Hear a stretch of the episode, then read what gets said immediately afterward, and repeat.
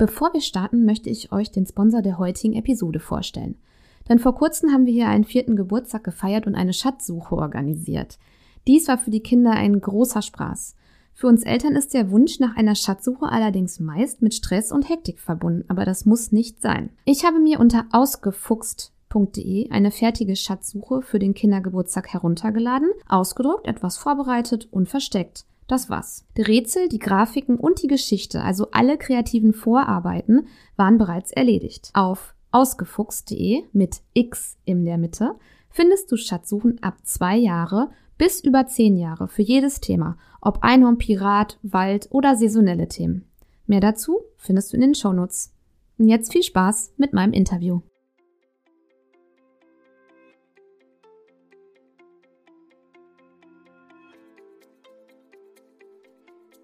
Hallo und herzlich willkommen bei einer neuen Podcast-Episode von Elternzeitchancen.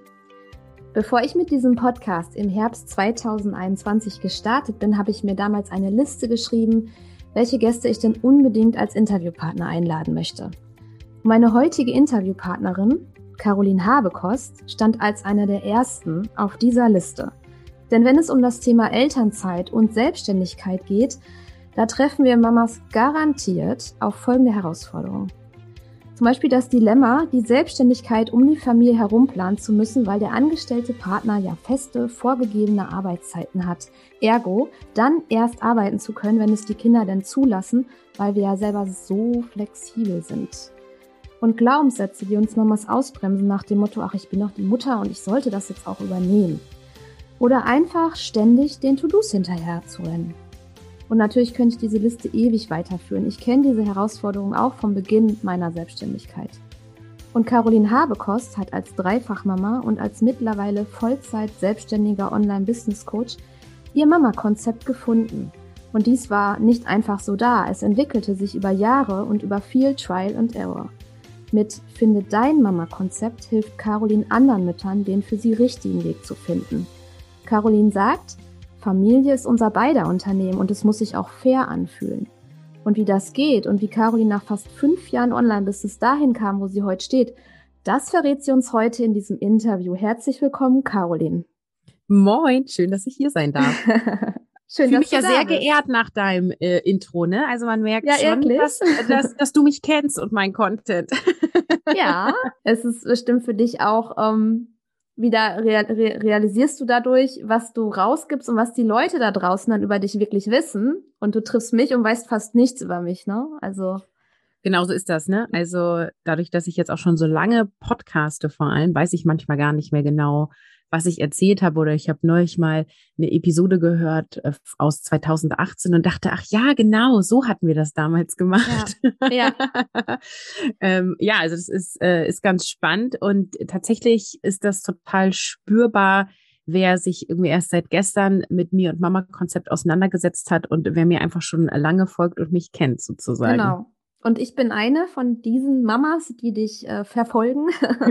Habe ich gemerkt. und ähm, genau, also jetzt für die Hörer nochmal, Caroline und ich, wir haben ja immer mal wieder, habe ich sie mal angeschrieben wegen irgendwelchen Sachen, die sie auf Instagram teilt. Da ist sie sehr aktiv und nimmt auch ihre Follower manch ab und an oder öfters mit in ihren Alltag und dann kommentiere ich da viel und so ist ein Austausch zwischen uns entstanden.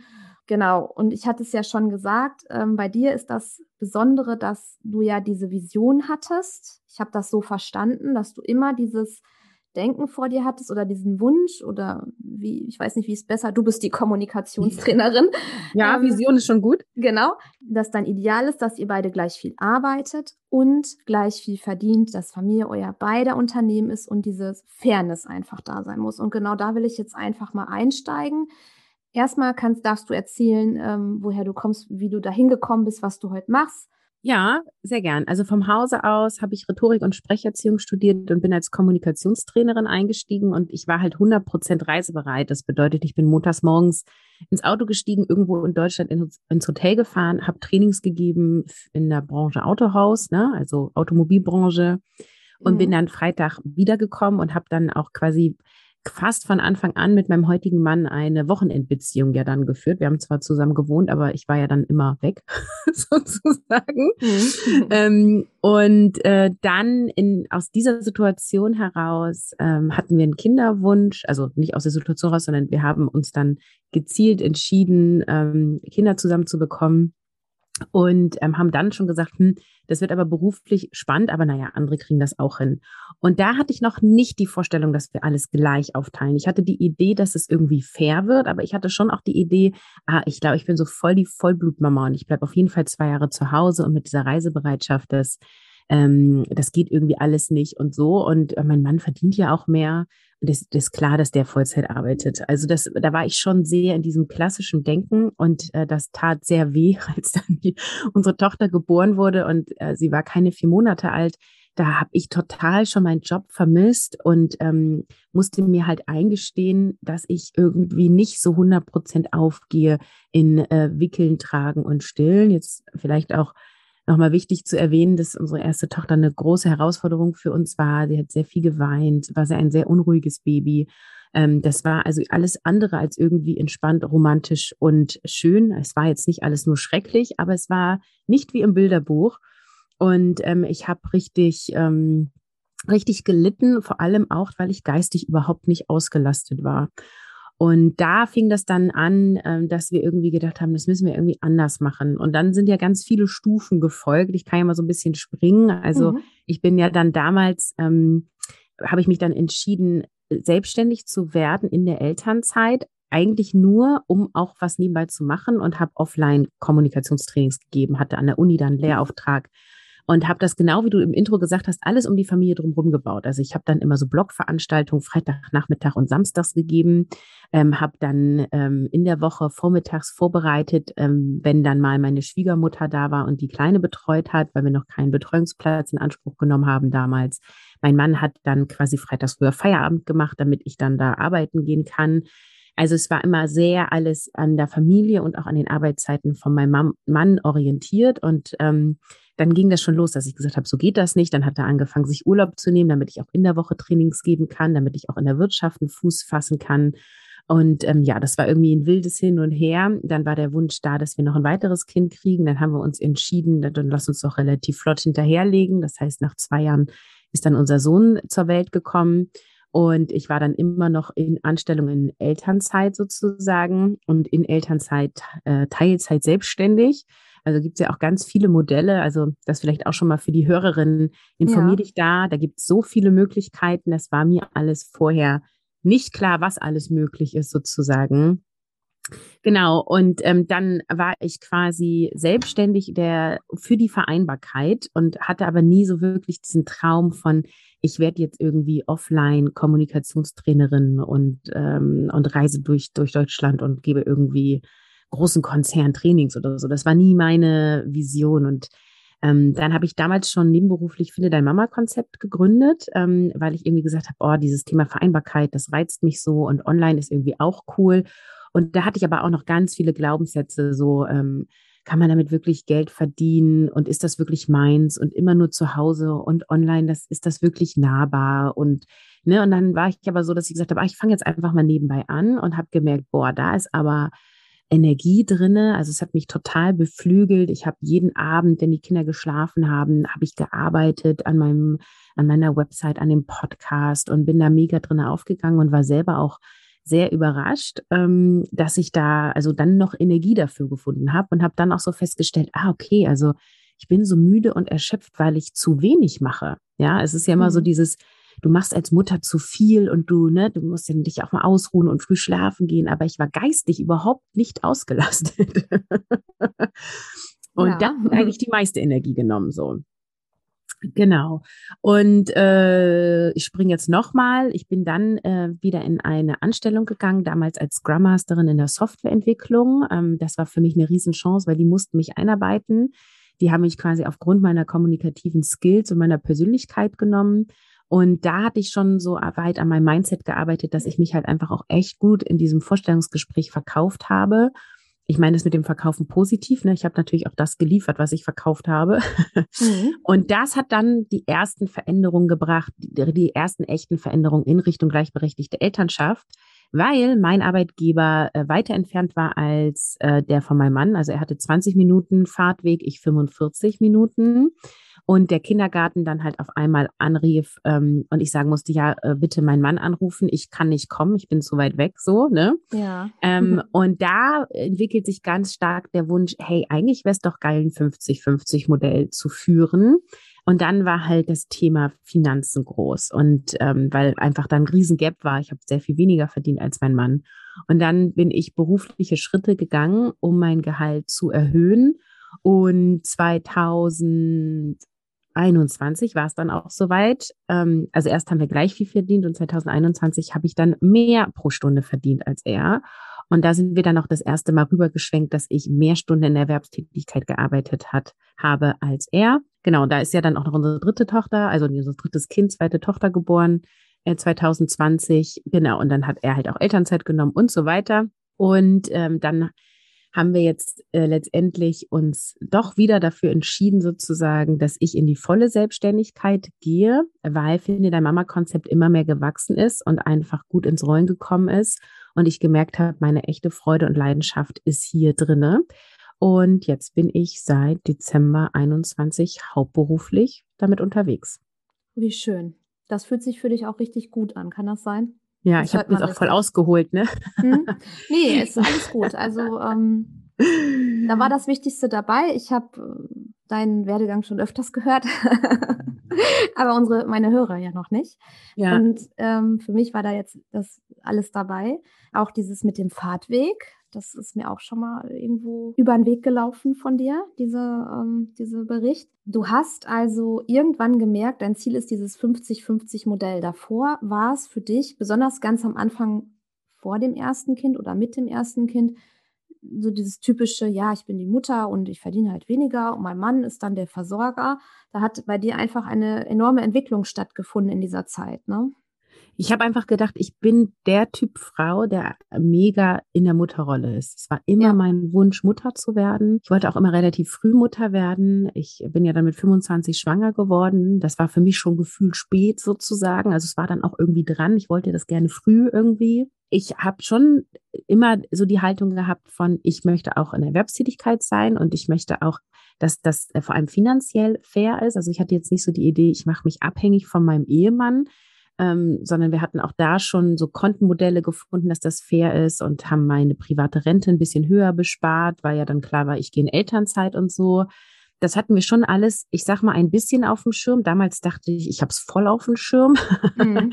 Jetzt rückblickend würde ich sagen, wir haben schon ein bisschen was gemacht, da wäre noch mehr gegangen. Und ich habe einfach gedacht, äh, ich gehe da drinnen mehr auf und mhm. dass ähm, mir Beruf zwar wichtig ist, aber dass Beruf für mich wirklich Berufung und Erfüllung ist, das war mir einfach nicht bewusst. Wenn ich so zurückblicke, dann war es eigentlich schon immer so. Also ich habe schon immer gern gearbeitet. Ich habe da schon immer auch, ich brauchte irgendwie was Sinnerfülltes, ja. Sobald ich irgendwie ein Training gegeben habe, wo ich das Gefühl hatte, die Wirkungskraft ist nicht groß, dann habe ich gleich mit meinem Teamleiter gesprochen, habe gesagt, wir müssen hier das Konzept ändern und so geht das nicht und so kann man es viel geiler machen und mhm. so.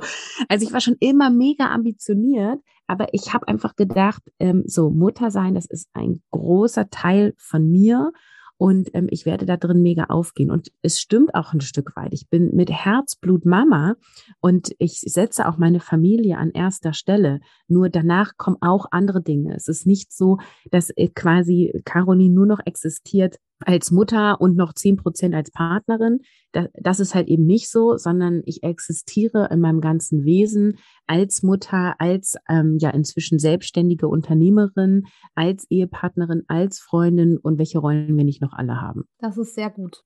Ruckzuck sind die Kinder groß. Man sitzt nachmittags dann doch alleine da, weil alle verabredet sind und dann hat man alle anderen Rollen irgendwie total vernachlässigt und ja, dann sitzt man da und fragt sich, okay, passiert ja, ne? Also ähm, nach ein paar Jahren, nach zehn Jahren oder so, da sind die ja schon mehr oder weniger recht selbstständig, würde ich fast sagen. Also diese intensive Betreuung von Kindern, die ist relativ kurz aufs Leben gesehen. Ja, was so die Versorgung angeht, schon. Ich meine, Älteste wird ja jetzt zehn. da hat man schon weiterhin, also ist man schon auch relativ integriert, ja. Mhm. Also was so Schule und Hausarbeiten angeht, jetzt muss man sagen, wir wohnen sehr dörflich, wir haben hier kein Hort. Die Kinder sind um 13 Uhr zu Hause, wir kochen das Mittagessen und so weiter. Ne? Es ist nicht okay. so, dass die irgendwie mhm. um 16 Uhr nach Hause kommen und alles ist durch. Also man ist schon immer noch, äh, ich sag mal, beschäftigt, aber natürlich musst du jetzt nicht mehr irgendwie äh, quasi von 6 Uhr morgens, wenn die dann irgendwie von alleine aufstehen, äh, bis 19 Uhr abends irgendwie die ganze Zeit äh, ja beobachten, aufpassen, dass kein Kind, kind irgendwie auf den Tisch klettert und runterfällt und so, ne? Ja. Äh, das, äh, das hat man jetzt nicht mehr, nee. Aber es mhm. ist trotzdem immer noch okay ähm, man ist irgendwie immer noch sehr in der Mutterrolle, so empfinde ich es zumindest. Aber ich gebe dir halt vollkommen recht, wenn du nur in der Mutterrolle lebst, dann äh, war damals so meine Idee, das ist irgendwie das Beste auch für die Kinder. Und natürlich darf man sich selbst nicht aufgeben, aber primär ist jetzt in dieser Phase die Mutterrolle. Und das bewerte ich heute für mich anders, weil ich glaube, dass wenn ich mich als Mutter nur auf meine Kinder fokussiere, dass die Kinder davon einen Nachteil haben. Und ich habe früher immer gedacht, das wäre ein Vorteil. Nur wenn ich mir jetzt andersrum überlege, meine Mutter hätte gesagt, ähm, ja, ich bin nur für dich und deine Geschwister da und für niemand anderen und ich lasse deswegen alle meine Träume und Wünsche liegen oder ich finde nicht mal raus, welche Träume und Wünsche und Berufungen in mir liegen.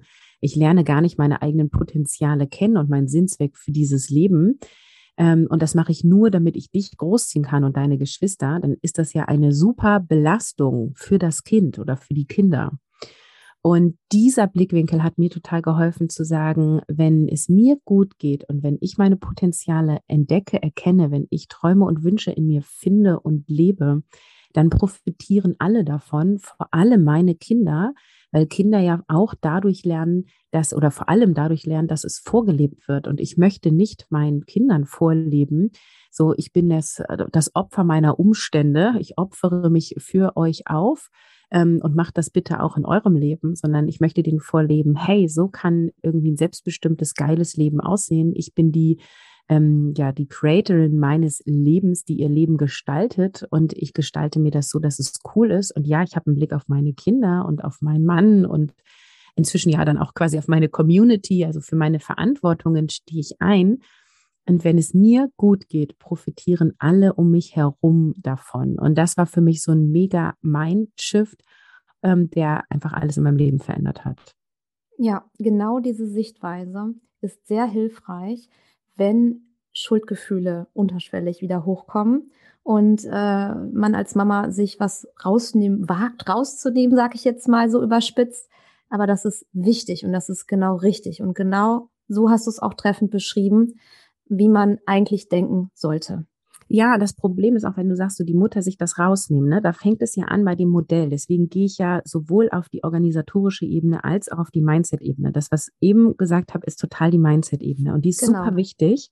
Mhm. Und du brauchst aber auch die organisatorische Ebene, weil wenn es so ist, wie es bei sehr vielen Familien so ist, dass die Mutter ähm, also die Mutter trägt ja immer das Kind in sich sozusagen, die Frau hat quasi diese körperliche Verbindung zum Kind, hat dann die Geburt, dann ist es meistens schon die ersten Stunden nach der Geburt so, dass die Mutter das Bonding macht, ja, mhm. dass das Kind nackig auf der Mutter liegt, vielleicht auch mal eine halbe Stunde beim Papa. So, ähm, da fängt es quasi schon an. Das Kind ist quasi nur im Bauch der Mutter, wird körperlich primär an die Mutter gebunden. Stillen fördert das Ganze. Und nicht falsch verstehen, ich bin mega pro Stillen.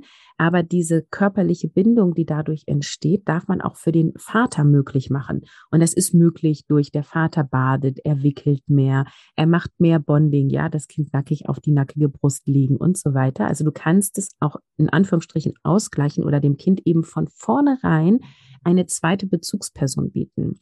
Und viele Väter engagieren sich ja auch mega, aber wenn sie 40 Stunden plus Fahrzeit in Anstellung an einem anderen Ort als zu Hause arbeiten, dann haben die ja gar keine große Chance. Also dann muss man sich ja mal überlegen, wie ist das für so ein Kleinkind oder Säugling?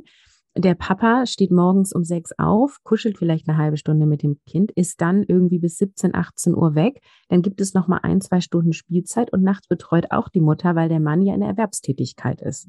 Das heißt, dieses Kind hat vielleicht drei Stunden Papa-Körperkontakt und 21 Stunden Mama-Körperkontakt. Ja, ja. Ja, also ist, mhm. ja, und das hat ja dann Folgen. Also dann geht die Mutter oft nach einem Jahr in Teilzeit zurück und dann wird es aber so organisiert, dass die Mutter das Kind wegorganisiert, ja. Also dann wird irgendwie eine Tagesmutter, eine Oma, äh, äh, eine Krippe, eine Kita, irgendwas besorgt. Ähm, dann gibt es schon die ersten Familien, wo der Vater dann die Eingewöhnung macht, aber das sind ja dann auch nur wenige Wochen sozusagen. Oder er nimmt diese zwei Monate, die es dazu gibt, wenn beide Eltern in Elternzeit gehen. Aber das sind halt zwei von insgesamt 14 Monaten. Also da, da ist einfach von vornherein kippt das ganze Modell, weil das Kind von vornherein gar nicht so sehr an den Vater gewöhnt ist und natürlich die Mutter als erste Bezugsperson hat. So. Ja. Und wenn dann die Mutter halt sagt, so, ja, okay, jetzt äh, stehe ich wieder für mich ein, jetzt bin ich auch mal wieder dran, natürlich rebelliert das Kind. Also warum sollte es denn nicht? Es ist, seitdem es auf der mhm. Welt ist, kennt es quasi primär Mama und der Papa kommt mal so als, als Spaßfaktor dazu sozusagen. Und deswegen ähm, finde ich einfach wichtig, hier Aufklärung, Blickwinkel vom Kind annehmen und dann auch von vornherein Entscheidungen zu treffen. Also du kannst ja dieses Modell fahren. Ich bin gar nicht zwingend gegen dieses Modell. Nur dann überlege dir, wie soll es auf Dauer sein? Und wenn du auf Dauer ein 50-50 Modell zum Beispiel möchtest, dann darfst du halt Schritt für Schritt für Schritt dahin bauen und nicht von heute auf morgen alles machen, weil das ist für die meisten Kinder eine sehr große Herausforderung und dann auch für die Erwachsenen, ne? wenn du das gewohnt bist, permanent dein Kind um dich zu haben und du bist dann plötzlich mal zwei Tage am Stück weg, das fällt den meisten schwer, weil wir es halt auch nicht gewohnt sind. Oh ja, ich hatte das, ähm, ich habe ja zwei Kinder und ich glaube, nach vier, fünf Monaten war ich das erste Mal, also als beide dann, als das zweite Kind da war, war ich das erste Mal, ich glaube, zwei Stunden allein. Das war für mich so, boah, was? Zwei Stunden und niemand um mich herum? Das ist ja komisch. Mhm. Deswegen das halte ich auch immer nicht viel von diesen Tipps so nach dem Motto, ja, jetzt brauchst du auch mal Zeit für dich. Genau. Ne? jetzt geh doch mal, mach ja. doch mal ein Wochenende. Der Vater wird schon mit den Kindern klarkommen. Da halte ich relativ wenig von, obwohl ich genau solche Dinge mache, ja. Aber von diesen Tipps halte ich so wenig, weil äh, du musst immer gucken, wie sieht denn sonst der Alltag aus? Wie groß ist der Schritt dahin? Und ähm, natürlich ist, hast du ein schlechtes Gewissen, wenn du dein Kind einfach so abgibst, auch wenn es der Vater ist, weil er es gar nicht so gewohnt ist. Und wir wissen doch alle, wie wenige Wochen auch Lebensalterunterschied plötzlich völlig andere Routinen erfordert. Ja, du weißt, also auf einmal, du musst das Kind im Stehen wickeln, weil im Liegen mag es das nicht mehr. Oder wenn es äh, äh sagt, dann möchte es mehr trinken oder sowas, ja. Mhm. Und das wird für uns selbstverständlich, aber für den Elternteil, der sein Kind weniger sieht und weniger Zeit mit ihm verbringt, ist es überhaupt nicht selbstverständlich. Oder für die Krippe oder für die Oma oder wo auch immer du dein Kind dann hingibst. Und ich vergleiche das immer sehr gerne mit einem Arbeitsplatz in der Erwerbstätigkeit. Also wenn ich jetzt mir vorstelle, ich war ja dann als AJ-Coach in der Unternehmensberatung und habe Kunden betreut und habe da Workshops gegeben. Wenn ich in Urlaub gegangen bin, dann habe ich ja auch nicht zu meinem Kollegen, der mich vertreten hat, gesagt, so bitteschön, ich gehe jetzt. So, jetzt bist du mal dran. Jetzt habe ich hier die ganze Zeit gearbeitet. Genau, mach jetzt, mal. Jetzt habe ich ja Urlaub. Du weißt ja, wie es geht. Du bist ja auch Agile-Coach. Du hast den Kunden auch schon mal gesehen. Bitteschön. Nein, was machen wir? Wir machen eine Übergabe. Ich sage so und so, das ist gelaufen, das und das steht an, hier und das bitte vertreten. Da könnte hier eine Rückfrage kommen. Wenn der das fragt, bitte das antworten. Wir machen eine Übergabe, die auch meistens ein, zwei Stunden gedauert hat. Und ähm, manche machen es auch so, dass sie dann quasi trotz Urlaub auch noch für Rückfragen zur Verfügung stehen, falls irgendwas ist. So. Also lass uns das doch bei den Kindern auch so machen. Also eine Form von Übergabe und Einarbeitung. Ja, wir denken immer, Kinder großziehen, das ist ja so normal, das liegt so in uns drin und auch der Vater lebt ja mit uns in einem Haushalt.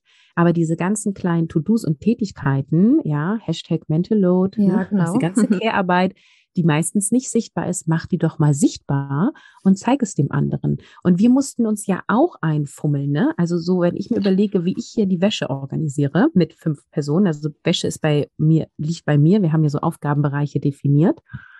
Ähm, das hätte ich, wenn ich jetzt quasi von meinem Alleinhaushalt auf einmal diesen Haushalt hätte führen müssen, hätte ich das nie so hingekriegt. Und jetzt ist es für mich easy peasy, nebenbei die Wäsche zu machen. Aber wenn äh, das jetzt jemand anderes übernehmen sollte, dann müsste ich das mal genau analysieren, wie ich das eigentlich mache, um das vernünftig ähm, übergeben zu können. Da sprichst du genau das Richtige an. Ähm, Mental Load, Das wollte ich auch noch ansprechen. Ich weiß ja, wie du ähm, das mit deinem Mann aufgeteilt hast. Ja, vielleicht erzählst du noch mal. Ich habe hier drei äh, dominierende Themen, die ich unbedingt mit dir besprechen will. Wir gehen einmal bei Mental Load rein. Äh, lass mal kurz unsere Hörer einblicken, ähm, wie du das aufgeteilt hast und äh, was das dann am Ende bewirkt hat. Welche Vorteile? Ja, also wir ähm, teilen Mental Load auf in Aufgaben und Verantwortungen. Der Unterschied ist, dass eine Verantwortung ja ein Überbereich ist. Also zum Beispiel Verantwortung, die Kinder, ich sag mal, hygienisch zu begleiten. Also äh, wickeln, baden, was alles dazu gehört, zum Friseur, Fingernägel schneiden und so. Ja, da ist, das ist quasi eine Verantwortung, dass wir für das körperliche Wohl unserer vor allem jüngeren Kinder sozusagen sorgen. Und konkrete Aufgaben sind dann eben das, was ich gesagt habe. Also Fingernägel schneiden, Fußnägel schneiden, Haare waschen. Das sind einzelne Aufgaben. Das heißt, Aufgaben können in der Regel auch Verantwortungen äh, zugefügt werden. Warum teilen wir das auf? Also, oder warum unterscheiden wir da? Es gibt halt Verantwortungen, die kannst du komplett aufteilen. Also wir können jetzt zum Beispiel sagen, mein Mann hat die Verantwortung für die Hygiene bei den Kindern und hat dann auch alle To-Dos, die damit in Verbundenheit stehen, zu erledigen oder zu delegieren sozusagen. Mhm. Ähm, und es gibt aber auch Verantwortung, die können nicht aufgeteilt werden. Also zum Beispiel alles an emotionaler Begleitung. Wir können jetzt nicht sagen, okay, also für Wutanfälle ist immer Caroline zuständig, sondern die kommen ja dann, wenn sie kommen oder wenn das Kind ein Problem in der Schule hat und nicht zur Schule möchte und traurig ist, weil es da irgendwie einen Konflikt gab, dann kann man nicht, kann ich auch nicht sagen, ah, okay, pass auf, ich denke da nicht drüber nach. Das ist jetzt dein Thema, also zu meinem Mann. Äh, das musst du jetzt alles machen. Also es gibt Verantwortungen, die sich aufteilen lassen und Verantwortungen, die aber immer beide tragen, weil du quasi emotional damit äh, in Verbundenheit stehst.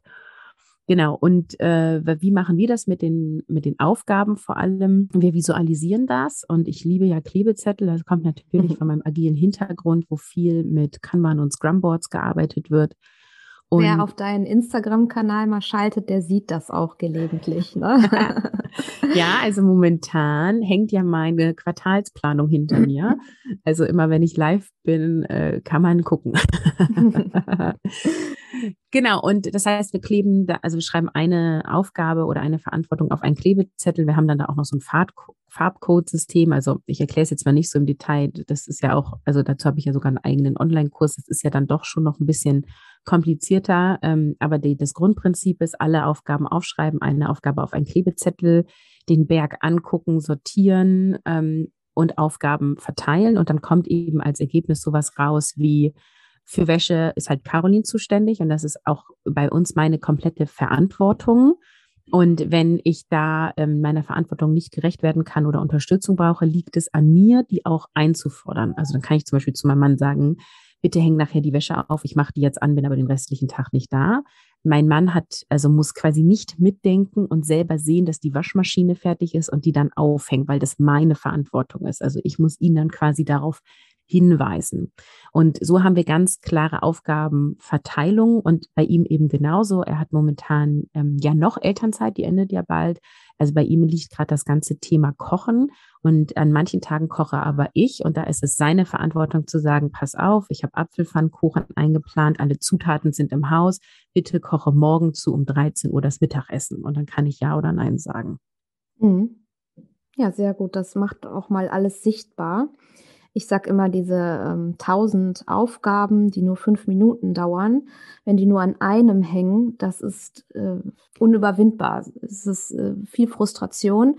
Und der andere Part, der sich nicht drum kümmert, du hast auch gerade eher dieses ich sag mal, klassisches Modell. Der Mann arbeitet Vollzeit, äh, die Frau macht das, äh, die ist erst Elternzeitjahr, macht dann Teilzeit und kümmert sich auch um die Kinder. Bei der bleibt das gesamte Mental Load meistens dann auch hängen, wenn man sich so aufteilt, behaupte ich jetzt einfach mal. Ne? Es ist, ist ja meistens so, ja. Genau. Das ist so wichtig, weil ich glaube, der andere Part hat auch, kann das überhaupt gar nicht greifen, wie viel Arbeit das ist. Und allein Mittagessen bestellen für die Kita, äh, oh, das hat jetzt, wurde nicht gemacht, wie machen wir das jetzt? Oder, ach, was weiß ich, du kennst das ja alles und wer Mutter ist, kennt das ja alles. Diese kleinen kleinen Sachen, die nur fünf Minuten dauern. Da hilft halt auch der Blickwinkel, bevor du Mutter wurdest oder bevor ich Mutter wurde, wussten wir auch nicht, was die genau, Aufgaben sind. Absolut. Also, und äh, es ist ja auch in jeder Region anders, wenn du jetzt sagst, so Kita Mittagessen bestellen oder so, ne? Das genau. ist jetzt in der Krippe haben wir andere Regelungen als in der Schule. Ja, in der Schule gibt es einmal im Monat ein Schulfrühstück zum Beispiel. Da brauchen die Kinder dann keine Brotdosen, sonst brauchen die welche. Und solche Details, das ist dir ja alles nicht klar und ist auch überall anders und wird ja dann auch ständig geändert sozusagen. Und ähm, wir haben das oft meistens selber gar nicht auf dem Schirm, was wir alles tun. Also äh, wenn als ich das das erste Mal gemacht habe mit allem Mental Load aufschreiben, dann war ich natürlich überrascht und wir machen das ja regelmäßig immer dann, wenn sich bei uns was ändert. Also wenn ein Kind kommt, wenn jemand in Elternzeit geht, wenn jemand einen Job wechselt, dann machen wir das immer wieder sozusagen von vorne. Und wir werden immer detailreicher, es werden immer mehr Zettel. und ähm, das führt auch zu Entscheidungen, zum Beispiel die Entscheidung, dass wir uns jemanden ins Haus holen, der für uns putzt. Mhm. Das war schon vorher immer eine Überlegung, aber dann war so ein schlechtes Gewissen und ach, müssen wir das nicht auch noch schaffen und hier jemand ins Haus holen und wollen wir das und ist es das Geld wirklich wert? Und als wir dann diese ganzen Zettel da hatten und überlegt haben, wann machen wir das alles, dann haben wir erstmal geguckt, was können wir überhaupt wegschmeißen? Also Fensterputzen brauchen wir nicht, okay, machen wir einfach gar nicht wegschmeißen, so, ähm, weil es einfach viel zu viel war. Und dann war die Entscheidung völlig klar und auch für beide, für meinen Mann und auch für mich, okay, wir holen uns jemanden, der einmal die Woche hier Grund reinbringt, also grundlegendes Putzen macht. Das heißt nicht, dass wir gar nicht putzen, aber so diese einmal alles durchputzen, das ist überhaupt nicht realistisch, das noch einzubringen. Also selbst wenn alles perfekt geplant ist und alles genauso eintreten sollte, wie wir es geplant haben, was ja sowieso nie passiert, dann selbst dann würden wir es nicht mehr in unseren Alltag integriert bekommen. Also völlig klare Entscheidung, wir geben dafür Geld aus. Ja, und das darf auch sein, dass äh, wir machen das übrigens auch so. Ja, das ist ja. sehr erleichternd, sehr, sehr gutes Gefühl. Ähm, ich wollte jetzt nochmal auf das Thema zu Beginn deiner Selbstständigkeit gehen. Ja, in diesen Umstand, die, der, die Akzeptanz vom Partner. Dein Mann war, du hast dich ja mit dem zweiten Kind selbstständig gemacht. Das habe ich jetzt richtig recherchiert, ne? Ja, ich habe ja, so ein bisschen offline off schon beim ersten angefangen. Genau, aber, genau, okay. Bisschen. Offline gehört dazu bin ja hier immer so online unterwegs, aber offline gehört eigentlich dazu, weil ohne offline wärst du, glaube ich, gar nicht ins Online gekommen. Du hast dann viel abends gearbeitet. Das heißt, du warst abends nicht auf der Couch mit deinem Partner und hast Netflix-Serien geguckt.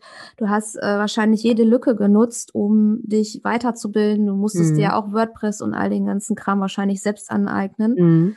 Und äh, Podcast und so. Ähm, wie hat, ist dein Mann damit umgegangen und gab es da auch mal Konflikte? Mhm. Also ja, es gab auch Konflikte und grundsätzlich war er sehr pro, also sehr ähm, mich unterstützend, weil er natürlich mitbekommen hat, dass es mir nicht gut geht. Und für ihn war das natürlich auch schwierig. So, er war dann auf einmal voll in der Verantwortung, das Geld ranzuholen. Das ähm, wo er rückblickend auch sagt, das ist eigentlich auch eine Belastung, hat er damals nicht so empfunden, aber heute, wo wir das finanziell Hälfte Hälfte machen, sagt er, ist ja so viel entspannter, ne? Also wenn ich jetzt mal meinen Job ja. verliere, mein Gott, dann holst du halt das Geld ran. So ist ja, irgendwie jetzt nicht genau. so das genau. Thema. Ähm, aber das hat er damals noch nicht so gesehen. Aber er, was er gemerkt hat, ist halt, dass ich unzufrieden bin. Und wir müssen auch ganz ehrlich sein, ich war auch zickig zu den Kindern. Also wenn die dann abends nicht geschlafen haben, war ich super aggro wenn die mhm. mittags, als sie aufgehört haben, Mittagsschlaf zu machen, die beiden Großen haben mit äh, ein, drei Viertel jeweils aufgehört, Mittagsschlaf zu machen. Mhm. Ich fand das ja so unfair, dass es im Kindergarten noch Kinder gibt, die zwei Stunden Mittagsschlaf machen. Also es mhm. geht gar nicht. Ich war also überhaupt nicht so in meiner Mitte, weil ich den Ausgleich nicht hatte. Und ähm, demnach war ich auch irgendwie keine coole Partnerin, mit der man zusammenleben will. Ne? Also er war sehr froh, als ich dann quasi gesagt habe, so hey, ich gehe irgendwie für mich los. Und er sagt, ja, ähm, das hat dich dann halt auch noch mal mehr in die Rolle der Partnerin gebracht und weniger in die Rolle der Mutter. Also auch für ihn war es schön, mich in dieser anderen Rolle zu sehen. Nichtsdestotrotz hat das natürlich zu Diskussionen und Streitigkeiten geführt. Was vielleicht auch noch wichtig ist, wir waren nie das Paar, was abends auf dem Sofa saß und Netflix hat. Waren okay. wir nie. Auch nicht ohne Kinder, ähm, weil ich einfach auch mega Tatendrang habe. Und ja, also wir gucken auch mal Netflix, so ist nicht, aber äh, nicht standardmäßig. Also dafür verabreden wir uns sozusagen. Und es war früher schon so, dass ich irgendwie abends, dann war ich noch beim Sport früher viel und bin dann auch erst um 21 oder 21.30 Uhr nach Hause gekommen oder ähm, habe irgendwie abends, äh, keine Ahnung, Essensplanung gemacht oder so. Ähm, und auch als ich Vollzeit mit den Kindern zu Hause war und noch nicht selbstständig war, habe ich abends oft die Zeit genutzt, um irgendwelche Dinge für mich zu machen, habe mit Freundinnen telefoniert oder, oder, oder. Also wir kommen nicht von, wir haben jeden Abend als Pärchen zusammen verbracht, sondern wir haben schon immer recht bewusst Pärchenzeiten etabliert und haben auch ähm, immer die Mahlzeiten als Austauschplattform benutzt sozusagen. Mhm. Und deswegen hat sich vom Zeitfaktor her gar nicht so viel für meinen Mann verändert. Es war aber so, dass er dann angefangen hat, die Kinder immer ins Bett zu bringen. Oder das Kind, wir hatten da ja noch zwei, was äh, längere Einschlafbegleitung gebraucht hat, so dass ich quasi schneller zu meinem Schreibtisch konnte. Und wenn die Kinder dann auch abends gerufen haben, war klar, immer er geht. Und das hatten wir uns vorher auch aufgeteilt. Ähm, genau, und das war auch anstrengend für ihn und das war auch blöd für ihn. Und am Anfang habe ich sehr viel Zeit investiert in genau das, was du gesagt hast, Skills aneignen, technischer Art zum Beispiel. Und ähm, das heißt, es ist noch gar nicht so viel Geld rumgekommen. Und dann stand schon irgendwie auch so ein bisschen im Raum, okay, also du investierst sehr viel Zeit und es sind aber wenig Umsätze. Und ähm, macht das eigentlich alles Sinn? Und äh, wie gehen wir da jetzt vor? Ich weiß nicht, wie detailliert ich da jetzt drauf eingehen soll, aber ähm, es gab Diskussionen, es gab auch Streitereien. Wir ja. haben halt dann Lösungen gefunden. Mhm. Du sagst in einem anderen in einer anderen Podcast-Aufnahme sagst du, ähm, ich weiß, ich glaube, du hast einen anderen Vater zitiert, der zu seiner Frau sagt, das, was du machst, ist ja nur ein Hobby. Ich kann mir vorstellen, dass viele Mütter, ja, hier geht es jetzt um Mütter, ich, vielleicht auch viele Partner, aber ich gehe jetzt auf die Mütter ein, genau das vielleicht mal zu hören bekommen. Also Gott sei Dank hat mein Mann das nie gesagt, aber ich wette, der hat das gedacht. aber ähm, stand das bei euch auch im Raum? Also er hatte sogar auf mehr Vertrauen als ich, ne? Also weil okay, ich dann gesagt habe, okay, ich mache das jetzt schon zwei Monate und mhm. guck mal. Er sagte, ja, musst du auch mal Geduld haben. Ich sage, was ist denn hier Geduld? Ne? Mhm. ja, also nee, er hat es nie ähm, als Hobby bezeichnet, aber es war immer ähm, am Anfang die weniger ähm, wichtige Erwerbstätigkeit. Das okay. definitiv. Und ähm, als Hobby ähm, in dem Moment, wo Geld reingekommen ist, war es quasi kein Hobby mehr. Mhm. Genau. Und mhm das Problem bei dieser Sache mit dem Hobby ist, dass die meisten, ja, ich sage auch mal Frauen, ja, dürfen wir, sind, ähm, es selber so sehen. Also ich habe ja. selber Interviews in meinem Podcast geführt, wo die, wo die Mütter gesagt haben, ja, ich mache das nebenbei, damit mir nicht langweilig ist. Eigentlich bin ich für die Kinder da, ja. Mhm. Ähm, und wenn du das so machen möchtest, ist das ja auch okay. Also viele machen sich ja auch mit ihrem Hobby selbstständig. Die nähen gerne und verkaufen dann genähte Sachen.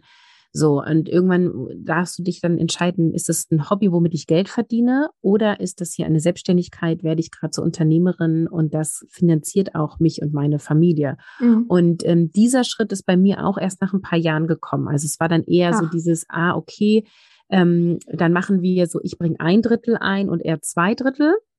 Ähm, und damit war aber immer die Erwerbstätigkeit von meinem Mann gefühlt wichtiger, sowohl für ihn als auch für mich.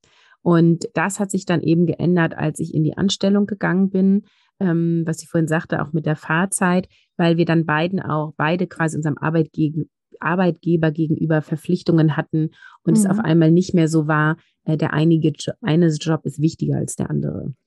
Wunderbar, wunderbare Überleitung. Das ist nämlich das dritte Thema, Anstellung und Selbstständigkeit.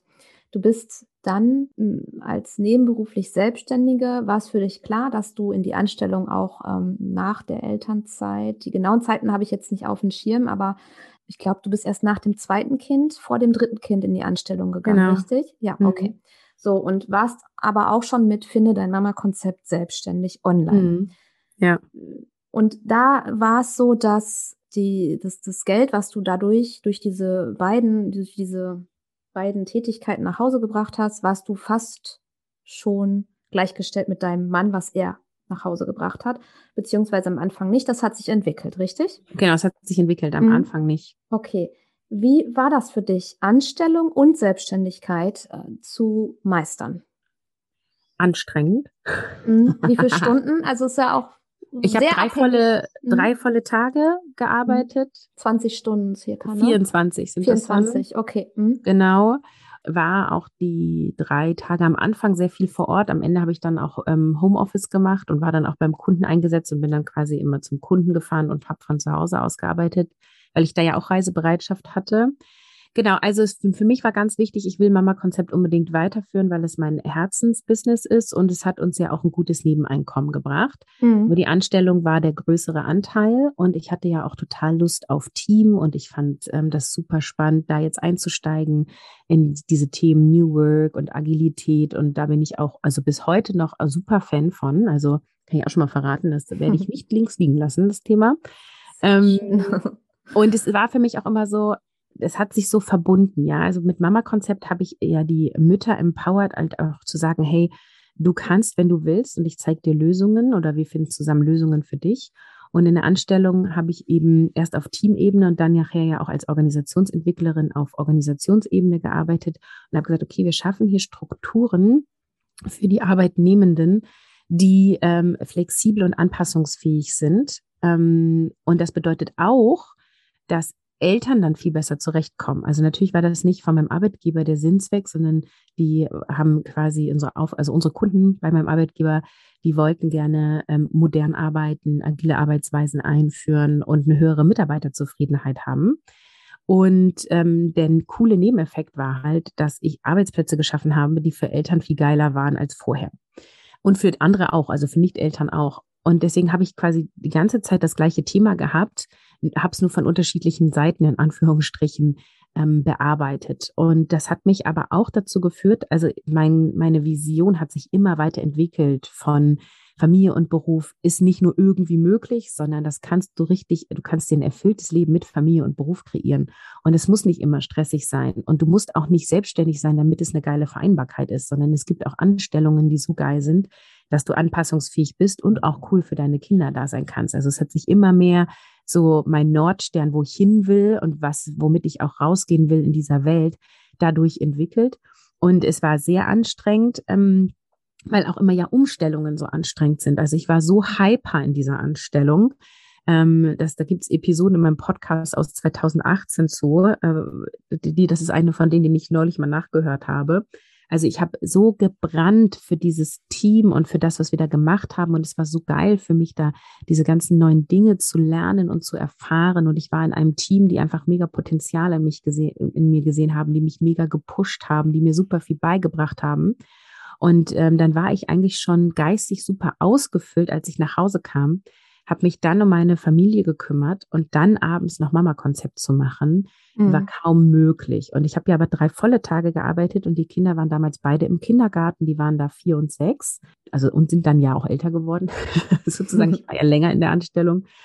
Und dann habe ich äh, vor allem diese zwei Vormittage in Mama-Konzept investiert. Also es waren dann vielleicht sechs Stunden und habe ähm, sehr viel weniger Stunden investiert in Mama-Konzept, als ich ursprünglich dachte. Das heißt, da hat deine Selbstständigkeit ähm, ein bisschen zurückstecken müssen. Durch die ja, ich habe dann keine 1 zu 1 Coachings mehr angeboten. Mhm. Ähm, habe als Kanal eigentlich nur noch den Podcast gehabt. Ich habe ja damals als Social Media Plattform Facebook gehabt. Das habe ich überhaupt nicht mehr gepflegt. Und als ich dann wieder mit Social Media gestartet habe, habe ich mich ja auch für Instagram entschieden und bin auch sehr viel mehr Instagram-affin. Mhm. Okay. Genau. Und ähm, ich habe dann damals äh, quasi, ähm, ja, also ich habe wenige hundert Euro in der Selbstständigkeit dann nur noch gemacht. Ne? Das mhm. äh, war eigentlich keine tragen, kein tragendes Unternehmen dann mehr. Und ähm, das war damals, also hättest du mir das vorher erzählt, hätte ich gesagt, oh mein Gott, nee, dann mache ich das mit der Anstellung nicht. Aber ich war so erfüllt in der Anstellung, dass auf einmal die Selbstständigkeit ähm, weniger wichtig wurde für, also als Selbstständigkeit, nicht vom Thema her, aber als, äh, als Geldeinkommensmaschine äh, mhm. sozusagen, wurde die immer unwichtiger, weil ich so happy in der Anstellung war. Dann kam aber ein Wendepunkt. Du hast ein drittes Kind bekommen. Mhm. Ähm, ich könnte ewig jetzt mit dir quatschen, aber ich sehe schon, ich versuche immer die Episoden unter einer Stunde zu halten. Auch das Thema dritte Kind finde ich jetzt Ob wir das noch spannend. schaffen? Aber nein, das schaffen wir nicht. ähm, aber wir sagen jetzt, du hast ein drittes Kind bekommen und ja. du hast dann jetzt irgendwann warst du noch mal zurück in der Anstellung nach deiner Elternzeit mit 30 Stunden, aber jetzt bist du Vollzeit selbstständig. Erzähl mhm. mal, wie es dazu kam. Ja, also du hast es im Intro so schön gesagt. Ich bin halt der Typ Try and Error, ne? Ja. Ähm, also wir haben uns dann bewusst für dieses dritte Kind entschieden. Also es ist auch ein Wunschkind. Ähm, und der Abstand sind ja sechs Jahre zwischen dem zweiten und dritten. Ähm, und ich habe gedacht, ähm, ja, ein Kind bringt immer Veränderung, aber ich hätte nicht gedacht, dass es beruflich nochmal so viel Veränderung gibt. Ähm, und das, äh, ja, ich muss doch ein bisschen ausholen. Also eigentlich war geplant, dass ich sechs Monate in Elternzeit gehe und dann wieder an, äh, anfange, auch wieder mit 24 Wochenstunden und äh, mein Mann eben auch äh, in Elternzeit geht und stundenreduziert arbeiten und wir beide Elterngeld Plus auch beziehen. Jetzt will ich einmal kurz eingrätschen. Dazu gibt es einen Blogbeitrag, richtig? Ja. Den würde ich verlinken auch. Erzähl ruhig, aber ich okay. auch immer noch für die nachlesenden Hörer was bieten. Genau, gibt es als Episode und als Blog auch. Ach beides. So, ja, packe ich alles rein. Ich bin ja sehr ausführlich. Aber erzähl. Genau, und ähm, das ist tatsächlich äh, nur aufgrund der Pandemie anders, dann hat es sich dann anders entwickelt, ähm, weil meine Tochter ist im ersten Lockdown geboren und ähm, mein Arbeitgeber war in Kurzarbeit. Und ähm, das war nun keine Option mit so wenig Stunden zurück und dann noch weniger Geld. Und bei meinem Mann gab es diese Probleme nicht in seiner Branche. Und dann haben wir uns quasi aufgrund der Wirtschaftlichkeit entschieden, dass ich länger in Elternzeit bleibe. Und dann war natürlich für mich, also war negativ, ne? Ich habe auch nur geheult mhm. und habe gesagt, jetzt bin ich wieder. Ja, du wurdest wieder Rolle. reingepresst, ne? In die klassische Rolle sozusagen. Ja, und ich fand das auch ja. so jetzt äußere Umstände, die Strukturen, die wir hier haben, also auch quasi in Deutschland oder vielleicht auch quasi auf der Welt sozusagen, die Rolle der Frau. Und jetzt bin wieder ich, die beruflich zurücksteckt aufgrund der Familiensituation.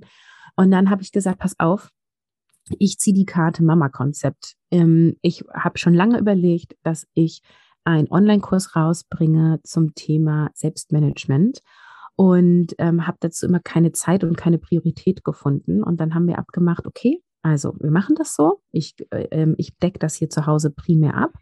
Ähm, und jeden Freitagnachmittag habe ich Arbeitszeit für Mama-Konzept und ich entwickle meinen Online-Kurs.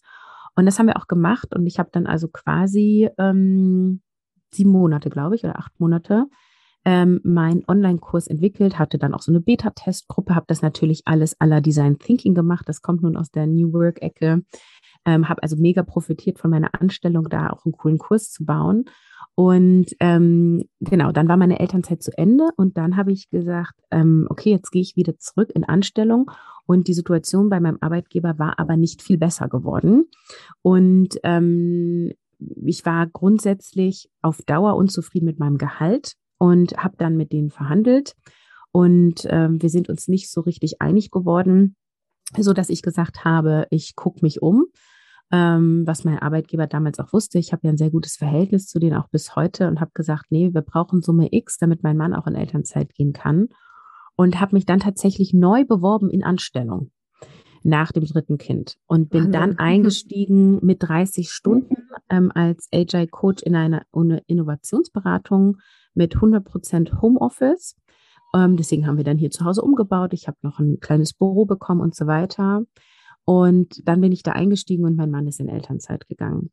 Und da war es schon so, dass ähm, ich ja meinen Online-Kurs fertig hatte. Ich hatte den aber noch nicht verkauft, sozusagen. Mhm. Und dann habe ich ihn das erste Mal gelauncht und verkauft und war mega überrascht. Also ich hatte sehr viel mehr Teilnehmerinnen, als ich gedacht habe. Ich habe richtig gute Umsätze gemacht und habe gedacht, uh, sexy. Sehr gut, das alles, die investierte Zeit hat sich auch gelohnt. Diese Vorkasse muss man ja immer leisten und das ist ja auch ein bisschen Unsicherheit dabei, ne? Ja. Und ähm, ich war tatsächlich nur ein halbes Jahr in der neuen Firma mhm. ähm, und habe mich dann entschieden, alles auf die Selbstständigkeit zu setzen. Und diese Entscheidung hat mich selber überrascht, weil der neue Arbeitgeber war super cool. Ähm, und das Argument war tatsächlich leider doch wieder Vereinbarkeit. Also mhm. ähm, dann lief ja Mama-Konzept so gut, dass ich den Kurs unbedingt nochmal anbieten wollte. Das ist ein begleiteter Online-Kurs, den kann man nicht immer kaufen sozusagen, sondern mhm. ich biete den zwei, äh, vielleicht auch dieses Jahr schon dreimal an. Ich weiß noch nicht genau. Aber äh, er hat schon einmal stattgefunden und er wird nochmal stattfinden im Mai. das kommt ähm, auch in die Shownotes natürlich. ja, genau. Ich weiß noch nicht das genaue Datum, aber der Plan ist Mai. Und ähm, das wollte ich unbedingt weiterführen. Und dann hörte das ja mit dieser Pandemie irgendwie nicht auf. Ähm, und wir hatten hier viele Struggles sozusagen. Ich hatte ja dann, äh, also wir haben auch eingeschult in der Pandemie das zweite Kind. Also wir hatten echt hier so einige Baustellen. Und ähm, ich habe selber, also ich mache permanent Weiterbildung und ich war selber in so einem Mentoring und mir ist einfach klar geworden, ähm, alles ist möglich, was ich nur will und es ist einfach nur eine Entscheidung. Und wenn alles, alles möglich ist, möchtest du dann in der Anstellung sein oder möchtest du dann erfolgreich ein Online-Business führen? Und dann wollte ich, also war ganz klar mein, mein Bauchgefühl, ich möchte erfolgreich eine Online-Selbstständigkeit führen. Und das ist vielleicht auch ein cooler Tipp, den wir hier den Hörerinnen mitgeben genau. können.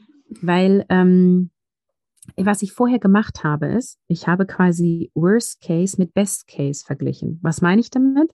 Ich habe quasi die geile Anstellung, die wirklich gut war, ganz toller Arbeitgeber, gutes Gehalt, coole Kunden, ja. Das habe ich verglichen mit einer ähm, Selbstständigkeit, die wahrscheinlich nicht gut läuft. Mhm. Weil man arbeitet ja selbst und ständig und das ist ja auch alles so unsicher.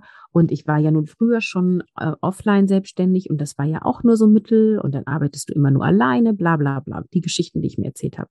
Mhm. Was ich nicht gemacht habe, ist, Best Case mit Best Case zu vergleichen. Also was ist, wenn die Anstellung super geil ist und was ist, wenn die Selbstständigkeit super geil ist?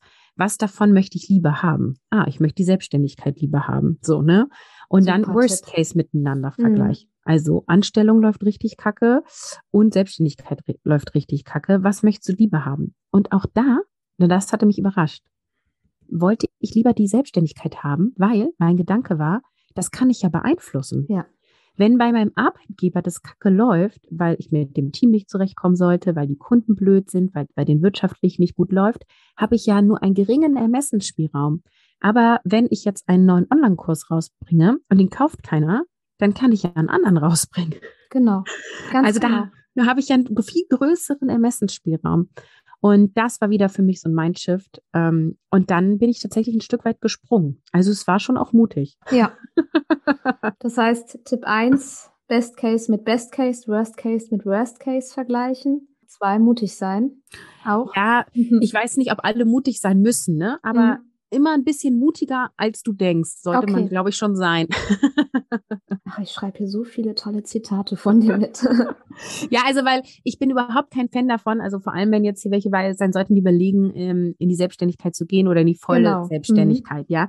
Wenn ähm, du natürlich nebenberuflich eine Selbstständigkeit aufbaust und die dir schon zuverlässig jeden Monat Geld einbringt, dann bist du natürlich, ist dein Nervensystem viel entspannter und dann kannst du auch viel geilere Produkte kreieren und viel geiler für deine Kunden da sein, als wenn du immer so hechelst und sagst, das muss jetzt aber funktionieren, das muss funktionieren, das muss funktionieren, ja. Also dann mhm. ist ja dieser innere Stress total da. Ja. Äh, und natürlich darfst du aber mutig sein. Also wenn, ähm, wenn du sagst, nee, ähm, es, es kommt hier ja schon Geld rein und ich habe jetzt wirklich ein halbes Jahr lang x Euro Umsatz pro Monat gemacht und davon können wir leben und ich habe hier auch ein bisschen Rücklagen, dann springe ich jetzt einfach mal, weil wenn ich 100 Prozent meiner Erwerbstätigkeitszeit dann auch in mein Business stecke und nicht auch noch in die Anstellung, dann komme ich ja auch viel schneller vorwärts. Also den Mut, den meine ich. Genau ähm, so, ja. Ich möchte mhm. niemanden empfehlen zu sagen, ähm, du pass auf, ohne, ohne Konzept, ohne dass du Umsätze gemacht hast, spring jetzt, das wird schon klappen. Mhm. Also das ist eher wahnwitzig. Ja.